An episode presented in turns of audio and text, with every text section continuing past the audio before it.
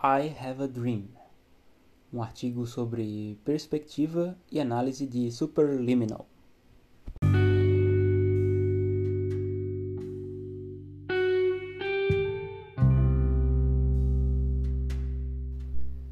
Parte 1 Mr. Sandman, Bring Me a Dream.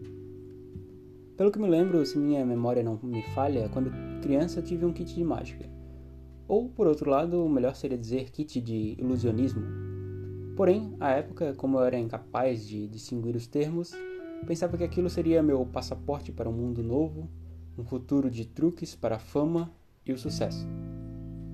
Ao abrir o kit, deparei-me com alguns instrumentos e cacarecos diversos cartas, elásticos, moedas, canetas, mini cartola, panos, papéis, objetos comuns que, ao observar um profissional manuseando, tornavam-se espetaculares diante de meus olhos. Contudo, ali, na minha frente, debaixo da cartola não havia coelho algum. O pano de seda era mais útil para limpar do que para entreter. As cartas serviriam melhor como uma reposição de meu outro baralho a banalidade da cena desconstruía o cenário místico de um show de magia barra ilusionismo. Um folheto tutorial se apresentava como o último objeto no fundo do kit. Texto e mais texto de instruções para os mágicos padawans. Li, tentei executar os movimentos conforme as descrições, reli, nada. Minhas mãos não se moviam sozinhas para completar a ação como desejava. Nada dos confetes explosivos para encerrar o manejo nada do movimento fluido de mestres ilusionistas. Já no primeiro dia de treino, a frustração superou a expectativa. Logo, a desistência emergiu como saída tentadora. E, infelizmente, ou felizmente, nunca se sabe, não hesitei em guardar o kit no fundo do gavetão para empoeirar-se por todo sempre. Tive de assistir mais episódios de Chris Angel, tentar identificar os segredos de Mr. M, fuçar sobre Copperfield e Houdini para perceber a diferença entre magia e ilusionismo, remontar o significado de truque e constatar as veracidades dos fatos. E assim, o sonho acabou. O mágico nunca revela seus segredos, mas depende. Curiosidade intrínseca e vontade humana de sermos surpreendidos são o que levam a dirigirmos nosso foco para aquilo que se afirma fora do normal. O surreal é atraente Natural é o desejo de satisfação por surpresa a partir de fato intrigante. Instintos detetivescos se aguçam, viva a sagacidade dos que ousam desvendar os segredos de tudo que se denomina mágico. Mas depende, pois tudo é relativo. Eis a frase einsteiniana que, em si, pode ser relativa. Logo, nem tudo é relativo. Um eclipse só é um eclipse quando visto a partir de uma perspectiva, um ponto de vista. E há algo nesse caminho que Superliminal, jogo desenvolvido pela Pillow Castle, tenta explicar. O sonho é a satisfação de que o desejo se realize. Sigmund Freud.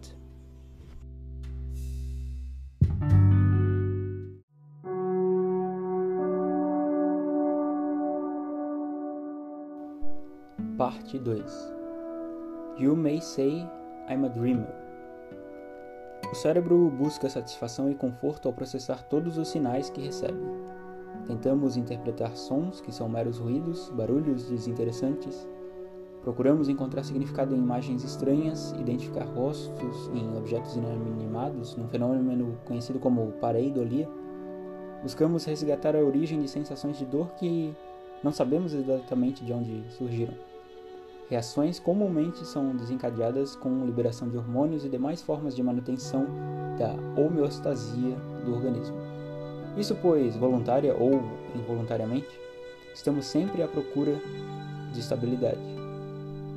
Podemos verificar isso claramente pela pirâmide de Maslow, um instrumento gráfico desenvolvido pelo psicólogo estadunidense Abraham Harold Maslow. A pirâmide é sustentada pela fisiologia a qual representa nossas necessidades mais básicas: abrigo, sono, comida. Em seguida temos segurança, social, estima e realização pessoal.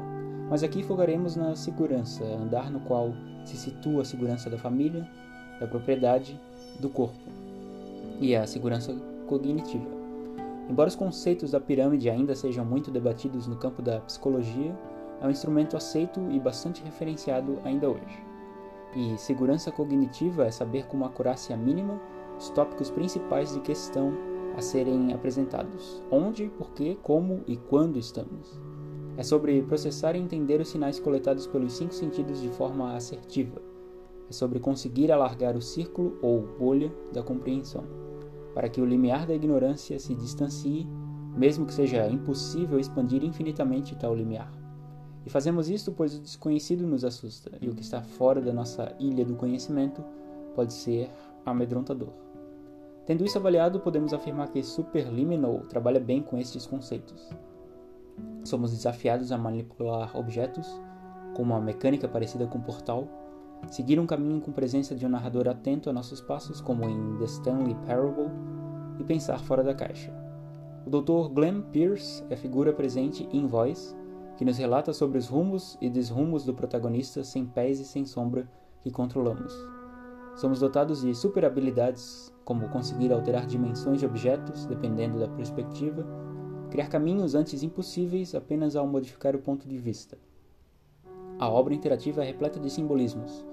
O xadrez e a lógica, o despertador rotina com o mesmo horário de sempre, a cama e o quadro de nuvens e sonho, a maçã, fruto proibido, uma bela poesia visual composta por designers e programadores. O fio de Ariadne narrativo segue o clássico modo de sala de desafios. Passamos um quebra-cabeça e avançamos para o próximo, com elevação de dificuldade e uma abordagem semelhante, porém com leve distinção para que possamos aprender algo novo. A curva de aprendizagem é rápida, afinal o jogo não é longo como os AAA, por exemplo. Em verdade, um considerável naco de jogos indie acompanha esta tendência. Explorar uma ideia inovadora ou quase inovadora e construir uma história de fundo para preencher os vazios e tornar a obra coesa em poucos minutos ou poucas horas de gameplay. Caminhamos por espaços repetidos nesse puzzle barra walking simulator. Descobrimos que estamos sendo testados, que somos cobaia de um experimento com boas intenções e nos divertimos, com a sensação recompensatória após a irritação devido ao árduo esforço intelectual neste breve sonho lúcido. E toda essa experiência nos mostra que, em muitos casos, tudo o que precisamos fazer é abrir os olhos. Para realizar um sonho é preciso esquecê-lo, distrair dele a atenção. Por isso, realizar é não realizar. Fernando Pessoa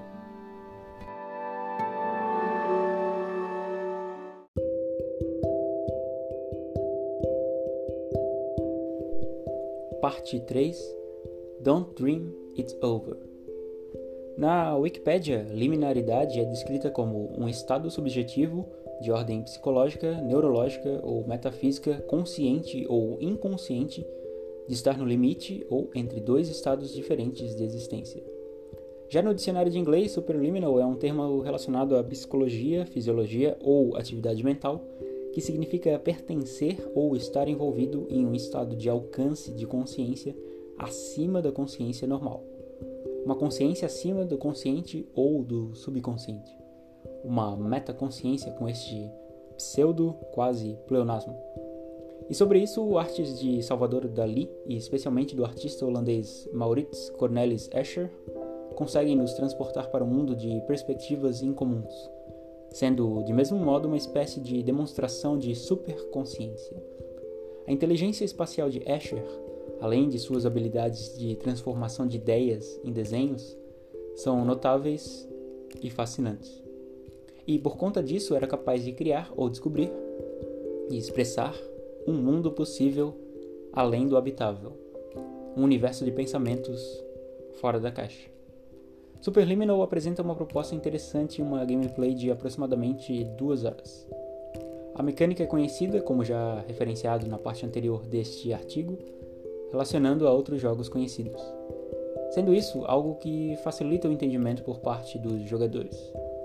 O design de níveis é bem cuidado, embora possa ter sido melhor explorado com um leque aberto de combinações. Em alguns momentos ficamos presos por conta da exigência de precisão acima do normal dos comandos, dificultando em termos locomotores e não só intelectuais barra lógicos esta obra interativa. Mas nada que um pouco de paciência não resolva para abrir portas e liberar caminhos nesse déjà vu onírico. E escrevendo isso agora, pensando bem, acho que minhas memórias de infância com kit de mágicas tenham sido, talvez, apenas um sonho. A vida é como um sonho. É o acordar que nos mata. Virginia Woolf